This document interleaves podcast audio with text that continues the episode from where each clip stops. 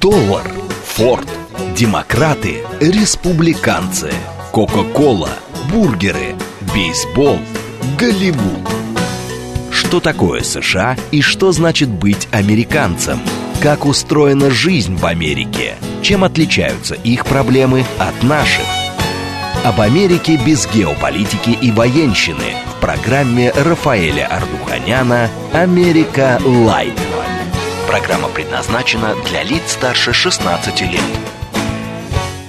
Добрый вечер, уважаемые радиослушатели. Радиостанция «Говорит Москва», передача «Америка Light». Меня зовут Рафаэль Ардуханян, я автор ведущей этой передачи. В этой передаче хочу вам напомнить, собственно говоря, по самому названию, мы э, говорим об Америке, но говорим не о политике, стараемся говорить не о политике, а затрагиваем гуманитарные, культурные и исторические аспекты жизни в Соединенных Штатах, стараемся э, проследить определенные закономерности и, конечно же, по возможности соотнести с теми событиями, процессами, которые происходят у нас, но в то же время стараемся держаться подальше от политики, насколько это вообще сейчас возможно. Конечно, вот в эти дни часы. Очень сложно говорить об Америке, когда такие события происходят у нас в стране. Я хочу еще раз вас поздравить с знаменательным, безусловно, историческим событием, которое сегодня произошло. Возвращение в состав России четырех областей. Надеюсь, что это только начало процесса. И хочу поздравить и нас всех, и, конечно же, новых россиян. Запорожье, Херсоне, Донецке и Луганске. Всего вам самого доброго, родные наши. Добро пожаловать обратно на родину. А мы с вами сегодня, тем не менее, будем все-таки говорить про Америку. Я думаю, что это справедливо все-таки, потому что целый день наша радиостанция сегодня в той или иной форме освещала исторические события, которые происходили в Москве и в Новороссии. Давайте мы сейчас немножко отвлечемся с вами. Я думаю, что мы все заслужили это ненадолго, хотя бы на один час. И поговорим с вами вот о чем.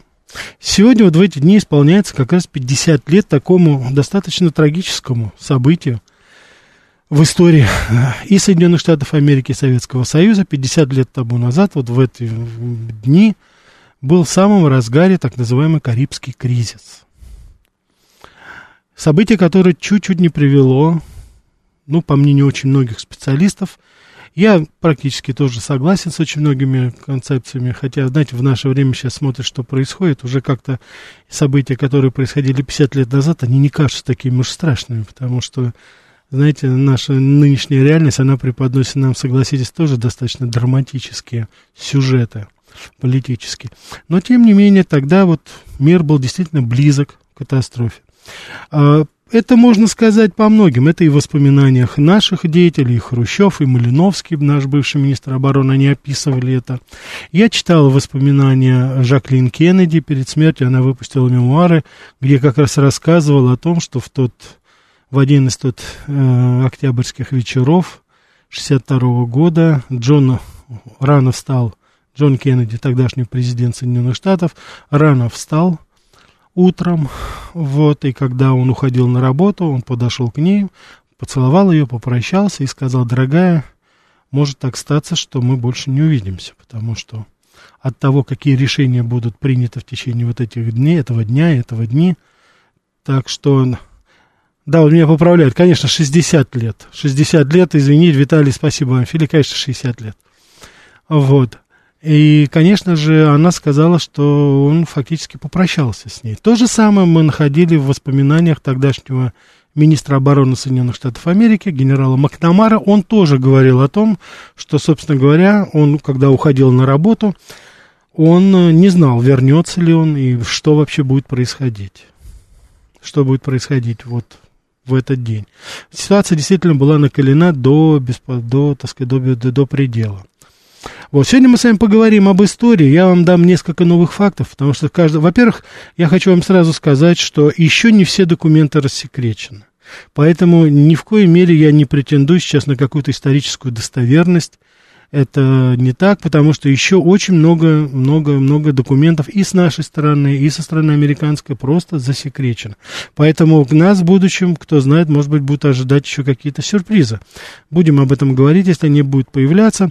Сегодня я расскажу вам тоже достаточно такой вот уникальный, скажем так, э, эпизод из этой жизни. О нем мало кто знает. Но, тем не менее, у нас тоже есть несколько фактов, которые, ну, на мой взгляд, они, так сказать, э, ну, очень, я так скажу, скромно, не хочу сказать эксклюзивно, но они очень-очень-очень мало известны. Как всегда, у нас передача «Диалог». Всегда буду рад услышать ваше мнение, ваши комментарии, вашу критику. СМС-портал 925-888-94-8. Телеграмм для сообщений «Говорит МСК Бот». Прямой эфир 495-7373-94-8. Телеграмм-канал «Радио Говорит МСК». Ютубом мы не дружим, они противные. Вот не знаю, так сказать, дуются, обижаются раз в неделю, а то и несколько раз, отключают, не берут телефоны, не водятся с нами, что-то им все там не нравится. Ну и бог с ними, конечно. Не больно-то и хотелось с ними дружить. Сами потом будут извиняться. Я хочу также напомнить вам, вы спрашиваете, где еще можно прочитать некоторые мои журналистские работы, которые я вне радиостанции, то, что я не успеваю в эфир выложить, вы всегда можете их посмотреть ВКонтакте, Рафаэль Ардуханян. А, это такой, кажется, я стараюсь держать профессионально этот а, свой сайт на ВКонтакте, где я просто публикую. Спасибо, кстати, уже очень много приходило там и ваших комментариев, ваших, мне вашего мнения. Спасибо вам большое. Так что, если вы сочтете возможным, найдете время зайти, вы можете там прочитать те э, публикации, которые я не успеваю озвучить здесь у нас. Вот сейчас у меня, я горжусь, что одна, может быть, ну, не, наверное, один из первых, вот уже вот в эти дни, сегодня я обязательно выложу свое интервью с э, телевидением Херсона, Таврида. Я очень горжусь, что, ну, один из первых наших российских журналистов, они обратились ко мне, с удовольствием я дал им комментарии, об этом. Э, и, так сказать, это небольшое 15 минут интервью. Посмотрите, если будет желание. Также в телеграм-канале, это Америка Лайт по названию передачи. Э, в телеграм-канале вы можете зайти вот на этот мой, так сказать, портал. И там тоже я дублирую и публикую другие свои, причем как в России, которые мои статьи выходят, так и зарубежные какие-то. Вот. Я пока не выкладываю некоторые мои комментарии там на английском языке, которые я даю, но посмотрите, если вы будет кто-то из вас заинтересован, я с удовольствием выложу то, что в англоязычной прессе появляются мои некоторые, некоторые мои произведения журналистские. Раньше было гораздо больше. Вот, я сотрудничал ну, с десятками буквально англоязычных э, изданий, но, как вы сами понимаете, в свете известных событий, они на меня почему-то многие обиделись. Осталось всего несколько из них, но зато, видите, самые такие стойкие, скажем так, а, источники, так что я, конечно, благодарен в очень большой степени. Вот. Ну, а кто, так сказать, отказался работать, ну, что ж, господи, они для меня в такой же форме существуют, как и те компании, которые уходят с российского рынка. Ну, искать эту дорогу, господи, не больно-то и хотелось. Так, Карибский кризис. Конечно, как вы сами понимаете, это все началось, предпосылки для этого были еще, некоторые соотносят это с концом Второй мировой войны, вот. Ну, мы давайте с вами не будем так слишком далеко уходить в нашем анализе. 59-й год, давайте начнем с этого. Когда на Кубе, которая тогда была э, под э, властью диктатора Батисты, который был, ну, стопроцентная марионетка, конечно же, Соединенных Штатов Америки. Я думаю, что приблизительно атмосферу Кубы, которую тогда пренебрежительно называли публичный дом Америки, вы приблизительно можете создать, представить себе ситуацию, посмотрев фильм «Крестный отец». Вот то, что там происходило, каким образом там э, делались делишки, и кто делал там эти делишки, вы приблизительно можете себе представить. Но вот, тем не менее, произошла вот такая, знаете, не социалистическая революция, а просто революция, которую возглавлял Фидель Кастро.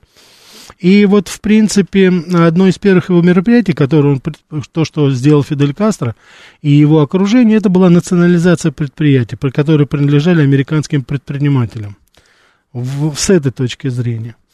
Вот. И э, Тогда еще, конечно, Фидель Кастро, он ощущал, хоть несмотря на то, что он достаточно решительно, что значит с оружием в руках, я напомню, что это все была горстка буквально смельчаков, которые на небольшой яхте Гранма высадились там, и, собственно говоря, народ поддержал эту народную революцию, потому что Батиста никому не нравился, а самое главное, судя по всему, вот дух кубинцев, свободолюбивый дух, они сознательно шли на лишения, которые потом, безусловно, и последовали, но, тем не менее, вот это, недаром же мы его называли «Остров Свободы». Так что э, положение Фиделя изначально было достаточно, достаточно шатким. На него было огромное количество покушений.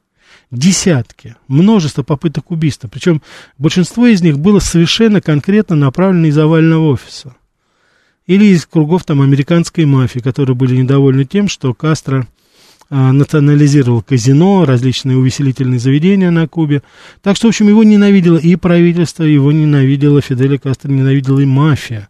И, конечно же, ненавидела Фиделя Кастро вот та самая тогда еще зарождающаяся э, кубинская иммиграция, которая будет наиболее радикально а, в своем проявлении. Политически они достаточно все такие настроены антикубински. Но, собственно говоря, Куба им отвечала взаимностью, потому что это именно кубинцы называли этих всех а, людей, которые потом сбежали с Кубы, гусанос, то есть черви. Вообще-то как-то, по-моему, напоминает немножко, да, ситуация, которая у нас тут разворачивается. Вот. И, конечно же, вот я еще раз хочу сказать, что весной э, э, ЦРУ постоянно устраивала провокации. Постоянные были, постоянные были какие-то. Вы знаете, доходило до отравленных каких-то игл. А потом завозили апельсины, которые были прошприцованы отравой и отправили, и, так сказать, направлялось это все там через каких-то, знаете, подставных лиц. А, это все отправлялось э, Фиделю Кастро, но судьба хранила Фиделя Кастро, надо сказать, что, конечно же, ну и, собственно говоря, наверное, его разведка, потому что все-таки был боевой такой человек, они, так сказать, там вместе он со своими да, с подвижниками, они достаточно успешно отбивали вот все эти атаки. В 1961 году Советский Союз наконец устанавливает дипломатические отношения с Кубой. Начинают приезжать специалисты, вот, налаживается торговля, стало, СССР уже стал очень активно участвовать в жизни Кубы. Для США это было, конечно, совершенно, знаете, тревожным звоночком, потому что, ну как же, доктрина Монро, как это кто-то посмел туда вторгнуться? Американцы туда не пускали ни испанцев, ни англичан. Крохотные какие-то маленькие островочки, которые остались после этих огромных-огромных колониальных империй, которые были разбросаны в Карибском море, типа голландская Аруба или там Багамы, допустим, э, английские, но не более, не более того. А тут, так сказать, огромный остров, который когда-то принадлежал Испании, потом Америка на него претендовала, и было частью, собственно говоря, такой, знаете, новой колонии, и вдруг это, так сказать, знаете, восстает, что называется, бунт. Это, конечно же, они не могли допустить, потому что, во-первых, помимо всего прочего, подобное поведение кубинцев, оно оказывало влияние на остальных, на других. Люди смотрели и говорили, а что, разве так можно? Что, можно самим решать свою судьбу? Поэтому, конечно же, американское обновление на Кубу ну, после этого, вот после приезда специалистов, установления более тесных отношений, оно только увеличилось. Только увеличилось. И, конечно, Кастро вот именно в этот момент обратился к Советскому Союзу в помощь в борьбе с Соединенными Штатами Америки. Потому что мы стали поставлять Э, в очень большой степени практически всю, стратеги, всю стратегическую продукцию. Это и нефть, это и уголь, это самые разнообразные смазочные материалы, зерно, ну, как всегда, Россия добрая душа. Поэтому мы, конечно же, стали, вот, э, Куба стала частью геополитического противостояния, а мы достаточно успешно закрепились на Кубе. Я думаю, старшее поколение прекрасно помнит даже по нашей культурной жизни, ну, фактически э, кубинские и актеры, и режиссеры, и певцы, они были постоянными нашими гостями. Вот, песня пелась «Куба далека, Куба далека, Куба рядом, Куба рядом». Это говорим мы. Так что вот именно такое положение дел не могло быть. Не могло оставаться долго, поэтому конечно же, кубинцы в очень большой степени, они уже стали ориентироваться на нас, на Советский Союз. И, собственно говоря, с этого момента я помню прекрасно, как Фидель Кастро 20 лет назад выступал в конце 90-х, он приезжал в Нью-Йорк на заседании Организации Объединенных Наций, генеральной сессии. Он выступал в одном из районов Нью-Йорка, по-моему, это был э, Гарлем. Он тогда говорил, что, собственно говоря, мы изначально и не думали о социализме. Мы не знали, это было просто освободительное движение, это была Боливар, это было, сказать, у них были герои, вот те самые э, так сказать, это и Боливар, это, конечно же, и остальные, которые, э, скорее всего, были антиколониальные борцы. Но потом, когда они уже э, более тесные связи установили с Советским Союзом, они уже стали говорить о социалистической идее, и Фидель Кастро достаточно быстро это принял, потому что это было близко, антиколониальное, социалистическое, антигемона. Это все, как говорится, упало на благодатную почву. И тогда уже начались социалистические преобразования на самой Кубе. Ну, нельзя сказать, что это прибавило, что называется, э, прибытку да, на Кубе. Куба была бедной, и она и сейчас остается достаточно бедной страной, но, тем не менее, вот тогда это был, безусловно, от колониализма это был определенный шаг, потому что очень многие люди тогда а, получили прекрасное образование, кубинцы учились в социалистических странах, в Москве, огромное количество специалистов стало. И я думаю, уважаемые радиослушатели, вы знаете, что кубинская медицина, допустим, она является одной из самых передовой в мире. Котируется абсолютно везде. Это первое. Второе, это, конечно же, уровень образования и уровень жизни, а самое главное, продолжительность жизни на Кубе, одна из самых больших в Латинской Америке. То есть она наравне с европейскими странами и Соединенными Штатами Америки. Так что, конечно же, вы понимаете, да, так что здесь вот мы с вами можем, как говорится, сказать о том, что происходило тогда и каким образом все это вырисовывалось. Вот приблизительно вот в таком состоянии мы подходили вот к тому, что потом называется Карибским кризисом, потому что а, американцы ничего не могли сделать, сквозь зубы они смотрели на все это. И, конечно же, ну, что можно еще здесь сказать? Конечно же, в этот момент стали предприниматься совершенно конкретные действия против именно Кубы. То есть это я вам говорю, что постоянные провокации. Вот, и, э, конечно же, США не оставляли попыток установить на острове прежний порядок. Поэтому еще при Дуайте Эйзенхауэре, а я хочу напомнить, что это предыдущий президент Джона Кеннеди, Джон Кеннеди сменил его в 1960 году, выиграв выборы у не кого-нибудь, а у Ричарда Никсона. Вот началась разработка военной программы, которая получилась а, название Сапата. Это, кстати, в честь тоже героя латиноамериканского. Это был грандиозный и, как показала практика, абсолютно нереалистичный план. Американцы собирались добиться лояльности населения с помощью приемов психологической войны и сформировать партизанские отряды из числа кубинцев, противников Кастро. Это вот те самые, которые потом окопались во Флориде, и которые потом, вот те самые гусаны, с которыми постоянно, постоянно, постоянно пытались в той или иной форме вредить правительству Фиделя Кастро. Так, я, мы не будем забывать, у нас уже полная линия, сейчас мы ответим на вопрос, а потом продолжим. Да, слушаю вас. Добрый вечер, Ростислав. Да, Ростислав. А, вот Америка Light, Light, Light, я подумал, ее, наверное, внимательно слушают как раз вот в Академии Ясеневской. Это как я после эфира вашего, Рафаэль, понял, но дело не в том. Знаете, это самое. Я тут на неделе на нашем радио услышал, что удостоверение госслужащих где-то забыл знакомый ведущий, и я в эфире пошутил, хорошо, что сами журналисты нигде не забыли свои полковничьи удостоверения. Ну и вполне милость. У меня предложение, нельзя ли Америка Light про ноябрь 63-го сделать в Далласе, сделать уже в этом ноябре, потому что я вот в старом американском фильме, там Мария Освальд утром в тот день позвонил ее муж, и они говорили на русском языке. Меня это так удивило, вот среди американского фильма, что это вот фразы там пошли на русском языке так удивило. Может быть, сделайте в ноябре уже в этом. А где сделают, Ростислав? Америка Лайт про ноябрь 63-го в Далласе. А, ну, я думаю, да, сделаем. Ну, там годовщина, как говорится, не подходит. Да, Ростислав, ну, конечно, вы же знаете наши правила, уважаемые радиослушатели. Те, кто слушал наш прошлый выпуск, вы знаете, что э, передачу о Глене Миллере я подготовил по, по вашим просьбам. Одна из тех как раз наших радиослушателей, я, к сожалению, даже не знаю имя, но я никогда не спрашиваю, потому что если вы хотите представляться, представляйтесь. Я никогда не спрашиваю, как вас зовут, и я хочу, чтобы вы себя чувствовали комфортно. Вот одна из наших радиослушательниц, она сказала, что как раз позвонила и очень была рада, что я вот на ее просьбу откликнулся. Звоните по поводу Кеннеди, пожалуйста, если это будет вызовет интерес, если вы поддержите, с удовольствием мы все это... Давайте еще на одно ответим, а потом продолжим еще.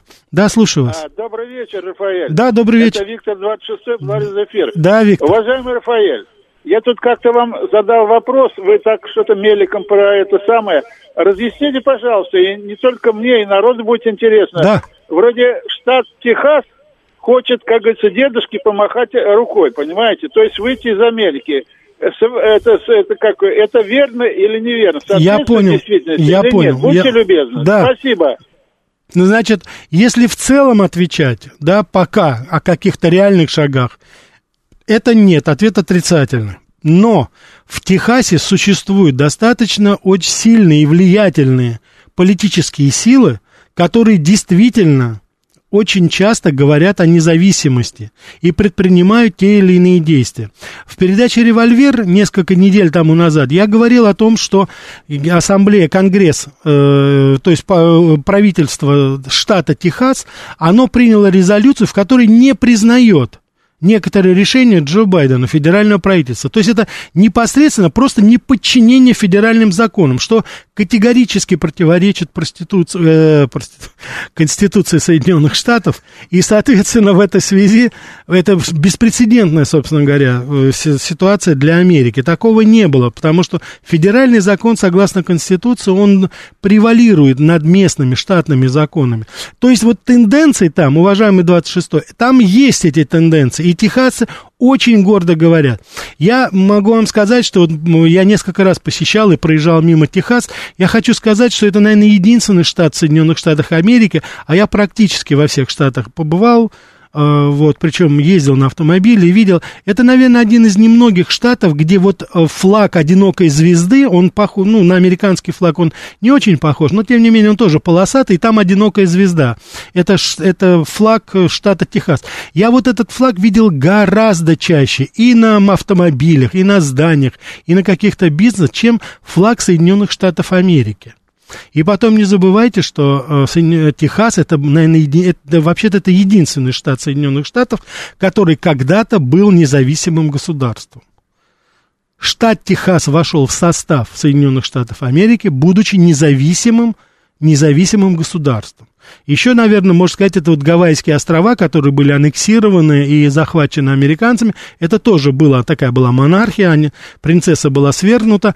Так что это особый штат. Техасцы это такая, знаете, они себя считают такой, знаете, э, ну, сливками сливка вот этого общества. Они считают, что они настоящие американцы. Поэтому здесь вот мы с вами прекрасно понимаем, что тенденции есть, каких-то практических шагов пока нет. Но, понимаете, лиха беда начала. Мы с вами прекрасно видим об этом противостоянии между руководством штата Техас и, соответственно, э, и, соответственно, федеральным правительством. Давайте еще возьмем, чтобы... Да, слушаю вас. Э, добрый вечер, э, Рафаэль. Да, добрый вечер. Вы знаете, я, вот поскольку вы сейчас затронули тему корейского кризиса, а вы больше, чем другие, знаете содержание американской периодики. А, и э, наряду с этим, значит, у вас осталось много знакомых в Соединенных Штатах, которые никакими там, может, должностями большими ну, вы уж все, все мои секреты не выдавайте. Нет, нет, нет, нет, нет, нет, да, да. да. А, значит, я просто что хотела сказать. Какое у вас э, складывается впечатление? Сейчас вот очень сильно наросло противостояние между Соединенными Штатами и Российской Федерацией. А, не, не по поводу нас я говорить не буду, а по поводу американцев. Нет ли у вас такого ощущения, что они тоже начинают опасаться, что что-то похожее на Карибский кризис может случиться. Причем не когда-то там, а во вполне обозримом Я будущем. понял, спасибо вам большое, да. Вы совершенно правы, вы совершенно правы а, об этом, что подчеркивать это. Действительно, это есть. И очень многие ответственные журналисты, они кричат буквально сейчас об этом. Поэтому ваша догадка и ваш анализ, уважаемая радиослушательница, верен. Сейчас, пожалуйста, прослушайте интереснейший выпуск новостей, совсем немножко рекламы, а потом продолжим о Карибском кризисе. Что такое США и что значит быть американцем? Как устроена жизнь в Америке? Чем отличаются их проблемы от наших? Об Америке без геополитики и военщины в программе Рафаэля Ардуханяна «Америка. Light». Добрый вечер еще раз, уважаемые радиослушатели. Радиостанция «Говорит Москва», передача «Америка Light». Продолжаем говорить с вами о Карибском кризисе. 60 лет, как меня поправили, уважаемые радиослушатели, да, исполняется вот как раз в эти дни. Я хочу сказать, что официально Карибский кризис закончился не в 62 году, а в 63 году, когда была, выступила э, совместно э, и Хрущев, и Кеннеди выступили совместной декларацией, где они попросили Организацию Объединенных Наций, которая в какой-то момент была посредником когда были достигнуты принципиальные договоренности о выводе, взаимном выводе ракет, то э, они попросили снять Генеральную Ассамблею Организации Объединенных Наций с повестки вот именно этот вопрос Карибского кризиса. Стороны объявили на весь мир, и, естественно, весь мир очень глубоко-глубоко выдохнул перед тем, как очень глубоко вдохнул, когда все это начиналось. И, соответственно, вот он как раз где-то январь, начало февраля, он был, он был прекращен. Но это вот только тогда. А вот в эти дни, 60 лет тому назад, все только-только-только развивалось. Так давайте я вот хочу прочитать. Александр пишет, поставляли в дар. Вы, наверное, имеете в виду поставки Советского Союза на Кубу. Ну, безусловно, там были миллиарды, миллиарды долларов, которые мы потом Кубе простили. Она, естественно, не смогла ни, никогда бы расплатиться по ним. Да, это, ну, как вы сами понимаете, здесь Куба была у нас не одинока. Арумата, вы пишете о какой-то радиостанции, возмущаетесь ее работой это какая-то, я не хочу называть ее название, э, что она себя представляет, я просто не знаю, о какой радиостанции вы говорите, какая-то региональная, и, так сказать, просто не могу вам здесь ничем помочь. Вот, Виталий Фили пишет, к слову про Техас, я не знаю, тянет ли эта инициатива под аполитичный формат Америка Лайт, но что если сделать программу про американский сепаратизм, Техас, Аляска, Калифорния и так далее. Виталий, ваша заявка принята, уважаемые радиослушатели, сепаратизм в Америке, Техас, Аляска, Калифорния. Если интересует тема, безусловно, мне кажется, Виталий, она, тема достаточно такая благодатная, хотя, согласитесь, она все-таки немножко политизирована. Лазон, есть ли какие-то документы о переговорах Хрущева и Кенды, что они говорили друг другу? Будет это в процессе передачи, конечно. Вот, СМИ, не первый раз уже слышу, что на Кубе передовая медицина, о чем идет речь, о том, что у них в каждой клинике по томографу или о том, что у них вуду-терапевты лучшие в мире. Смит, принимаю вашу иронию, но поверьте мне, это не вуду-терапевты лучшие в мире, а суперпрофессиональные врачи. Туда едут со всего, со всей Латинской Америки, так это уж точно, люди едут туда и лечиться. И я, кстати, хочу сказать, что в, один, в одно время, когда были открыты дороги, Обама открыл дорогу на Кубу, многие американцы ездили на Кубу лечиться, потому что это было в миллион раз дешевле, ну, фигурально выражаясь, конечно, чем там. А то, что вы имеете в виду на Кубе, это традиции. Поинтересуйтесь, пожалуйста, это, кстати, отдельный разговор, но это о Кубе. Я хочу вам сказать, что еще в 19 веке, можете себе представить, в 19 веке на Кубе были уже врачи, которые были не хуже не хуже европейских. Это отмечали очень многие люди. Поэтому традиции эти там сильны, и я, так сказать, рад, что кубинцы продолжают эту традицию. А помимо всего прочего, она еще доступна, и она действительно бесплатна. Кстати, она действительно бесплатна, потому что кубинцы, как вы сами понимаете, они не в состоянии платить большие деньги. Так, у нас полная линия, ну, давайте мы еще ответим. Да, слушаю вас. Алло. Да. Добрый вечер, Рафаэль. Да, добрый вечер. Э, во-первых, хочу поздравить вас с сегодняшним величайшим днем, который произошел спасибо, в нашей стране. Спасибо, вас тоже. А, да, большое спасибо. Ну, ставлю свои пять копеек по поводу того, что очень жаль, что зрители, которые звонили сегодня, никто не выразил по, по поводу э, своих чувств. Хотелось бы, конечно, они были позитивные.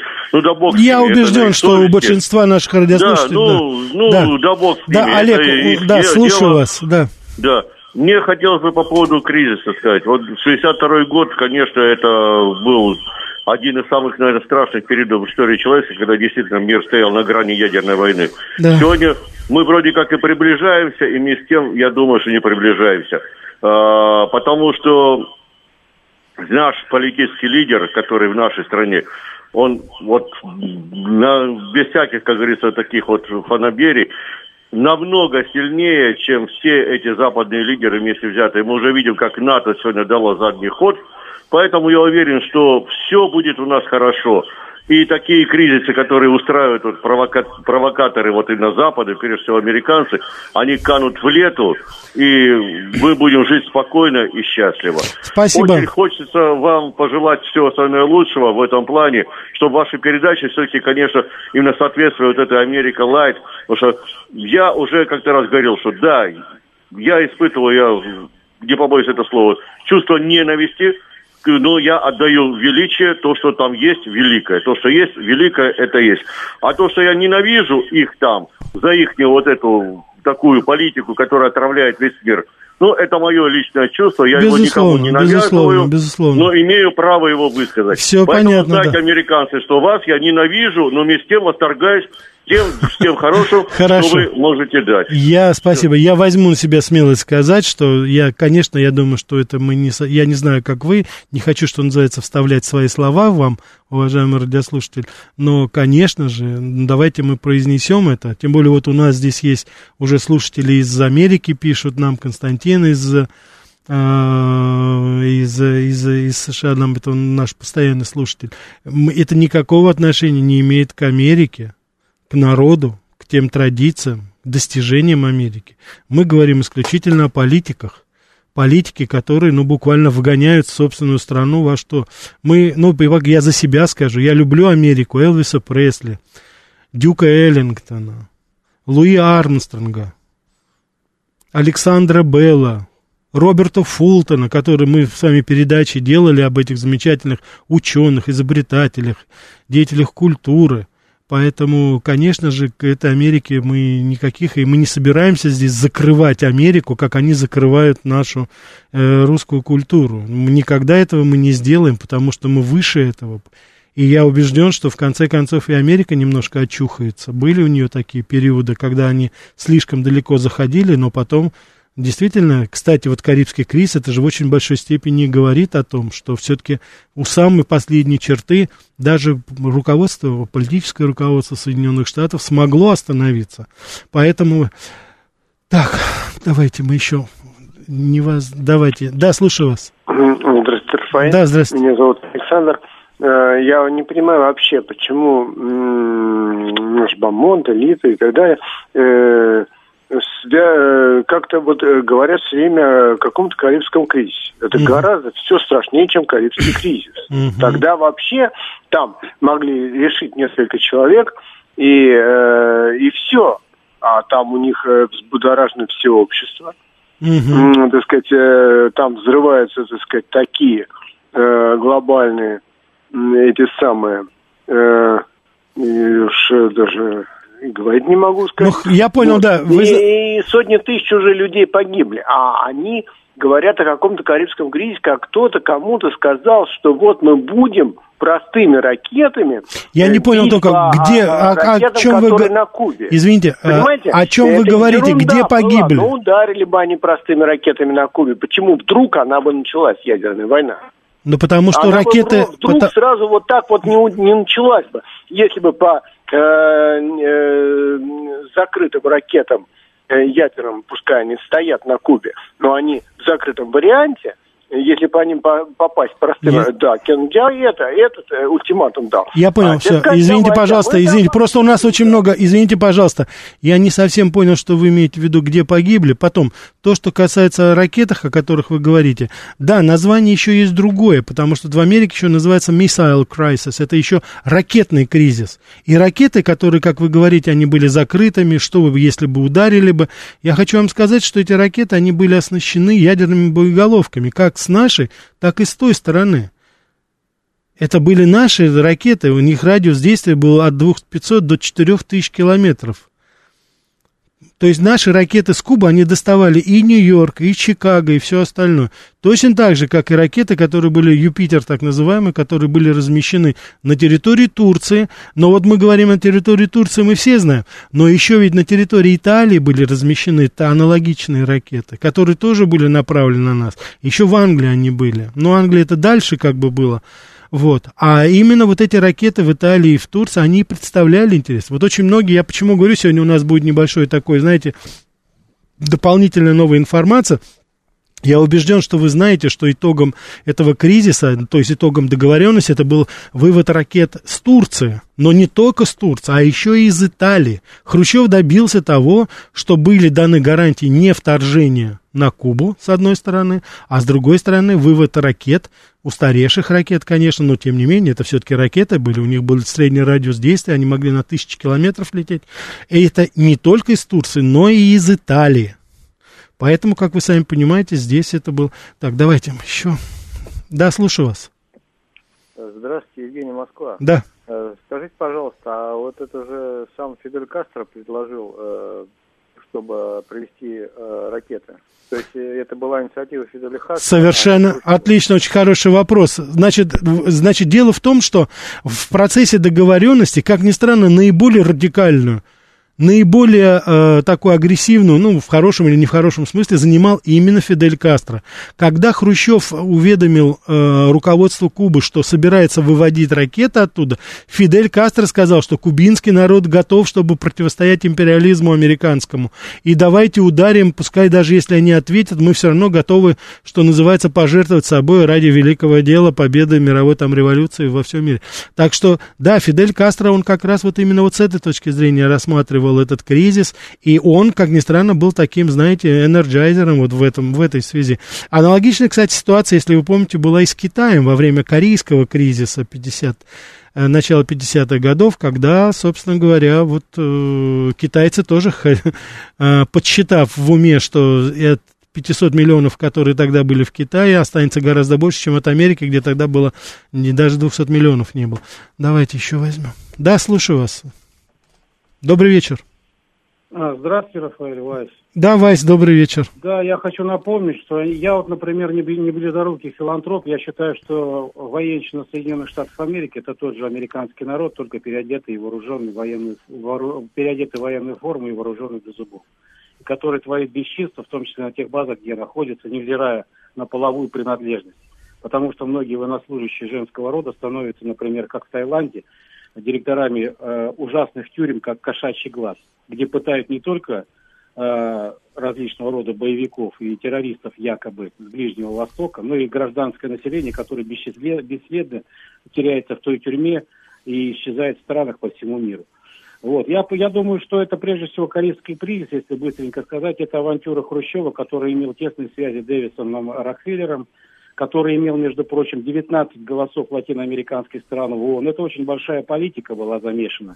И то, что произошло потом, и который с ним беспротокольно беседовал, когда посещал Соединенные Штаты Америки. Останавливает Фишенеблина в одной из гостиниц на 35-м этаже, это доказанный факт некогда у умершего Валентина Фалина и прочих генералов ГРУ, такого как Бабкова, и в том числе ну, других генералов – который, естественно, и того же Баграмяна. Это была авантюра, которая ударила по репутации не в лучшую сторону Советского Союза. Советский Союз, вы говорите, что мы там, де, а, Кастро действовал конфронтационно, но на самом деле давайте вспомним, что там находится в следующем году исполнится сто лет в базе Гуантанамо, где американцы себя, где были блокированы в 662 году, и прежде всего надежды Фидели Кастро были нацелены на то, чтобы полностью освободить свой остров от американской военщины, который по, по сей день затягивает удавку, санкционную удавку на, те, на, на, на, на этом острове Свободы, который выживает, естественно, в том числе и благодаря предательству Советского Союза. Хорошо, Вась, спасибо ваше мнение. Я единственное хочу сказать, что информацию, которую вы сказали по поводу Рокфеллера, по поводу связи Хрущева, по поводу авантюры Хрущева, я не могу с вами согласиться. Я достаточно хорошо знаю об этом визите 59 года когда огромная делегация на нашем шикарном лайнере Ту-114 перелетела из Москвы прямым рейсом без остановки в Нью-Йорк, или не, в Вашингтон они, по-моему, приземлились там, вот, не знаю насчет 35 этажа, не знаю насчет, так сказать, вот Афалина, я знаком был с этим человеком, а, был ответственный сотрудник ЦК. Если мне память не изменяет, он был все-таки сотрудник не ГРУ, а КГБ. Но в любом случае я хочу вам сказать, что а, если говорить по хронологии, допустим, того, что предпринималось тогда, то именно Джон Кеннеди в свое время, это он же инициировал размещение ракет, а не мы изначально. Это он, вот это размещение, допустим, в Италии и в Англии потом, и на территории Турции, это все было непосредственно вот сделано именно тогда. Именно, именно Кеннеди. Именно Кеннеди разрабатывал перед, э, так сказать, э, э, знаменитую операцию с его согласия, это в заливе свиней, Качинос, так называемая операция, и которая потерпела фиаско полное, кубинцы разбили их. Но даже после этого, вот, это, несмотря на то, что вот поражение в заливе свиней, оно очень ударило сильно по авторитету Джона Кеннеди в Латинской Америке, и американцы сразу после этого стали разработку другого плана вторжения под названием «Мангуст». То есть они не оставляли эти попытки, вот, и которые должны были где-то вот в, тоже в конце 62 -го года сделать. И в какой-то степени вот это наша знаменитая, вы так, я понимаю, упомянули операцию Анадырь, которую возглавлял маршал э, наш Баграмян Иван Христофорович, маршал Победы, один из них. Да, как раз вот операция Анадырь, она и, как-то, знаете, немножечко и успокоила, скажем так, американцев на тот момент, потому что они потом больше уже не предпринимали прямого давления на Кубу. Так что так, давайте мы ответим вот у нас. Да, слушаю вас. Здравствуйте, меня зовут Анна. Анна, добрый вечер, рад вас слышать.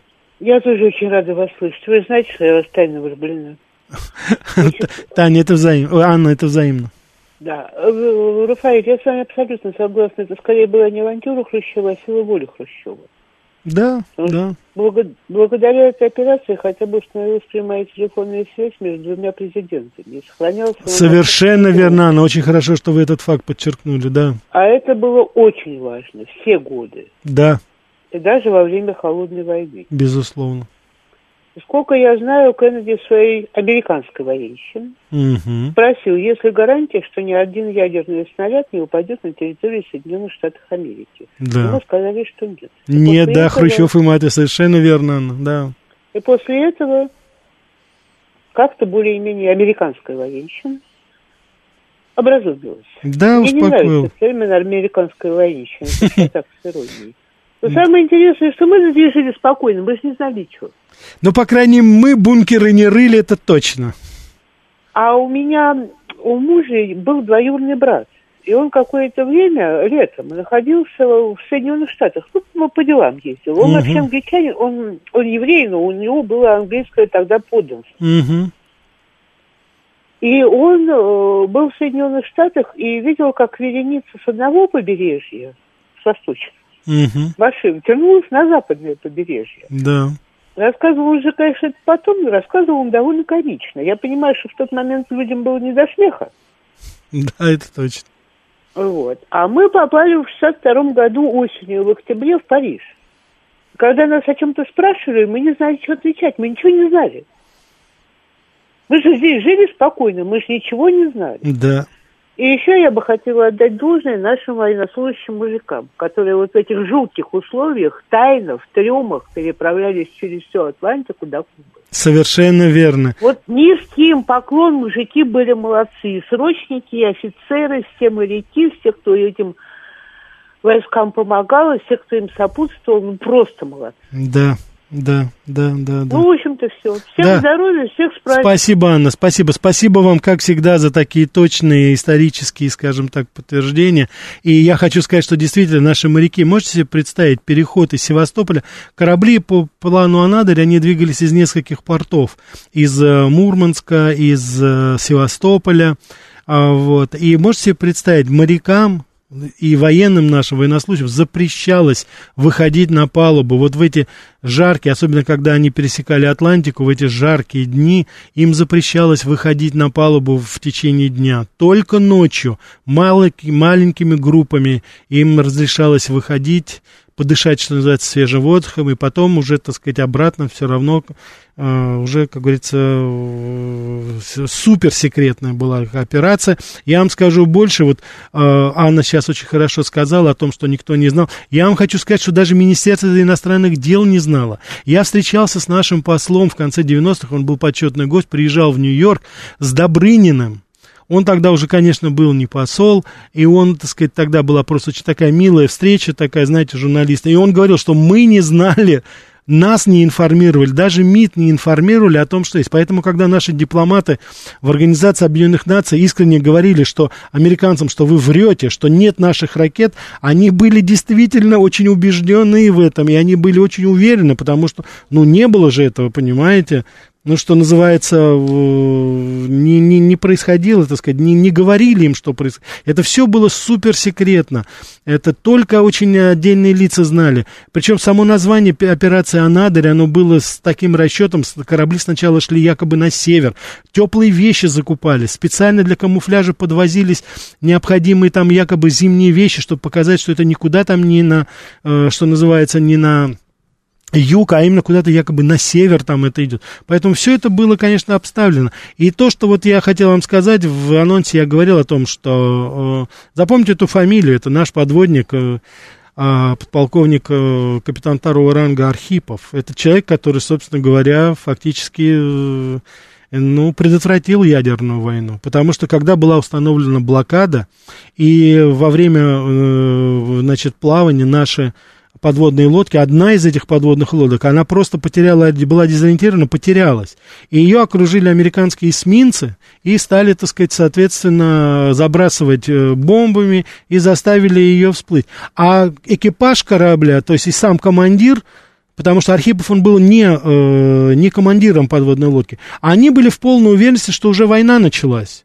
А подводная лодка была с ядерными ракетами. Они были нацелены и на Майами, на Флориду, и там на половину побережья э, Соединенных Штатов Америки. И только вот какое-то чутье, скажем так, вот этого, так сказать, старшего офицера Архипова, который, собственно говоря, и предотвратил, он убедил командира корабля и весь офицерский состав не начинать, потому что это, говорит, неизвестно, мы не имеем права, хотя по, как говорится, по, по, по правилам они должны были это уже сделать. И вот этот вот, так сказать, вот офицер, наш подводник, он, собственно говоря, предотвратил. Американцы об этом узнали, они очень много потом писали и говорили об этом. Так, давайте мы возьмем еще. Да, слушаю слушаю вас. Добрый вечер.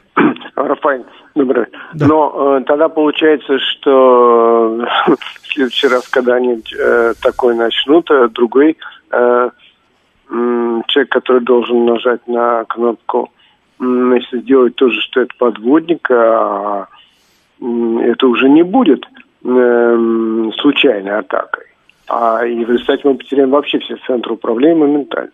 Так ну, вы, вы знаете... Он герой, и это тоже будет герой. Вы так? знаете что? Нет, здесь, я думаю, что здесь просто немножко по-другому. Спасибо вам за это. Я, во-первых, не хочу, я хочу вам сказать, что я не военный специалист и не буду сейчас, э, так сказать, притворяться, что я все это понимаю прекрасно. Но это просто вот был тот самый случай, когда какая-то интуиция ему помогла все-таки, все-таки сделать правильное решение, потому что там было какое-то двойственное.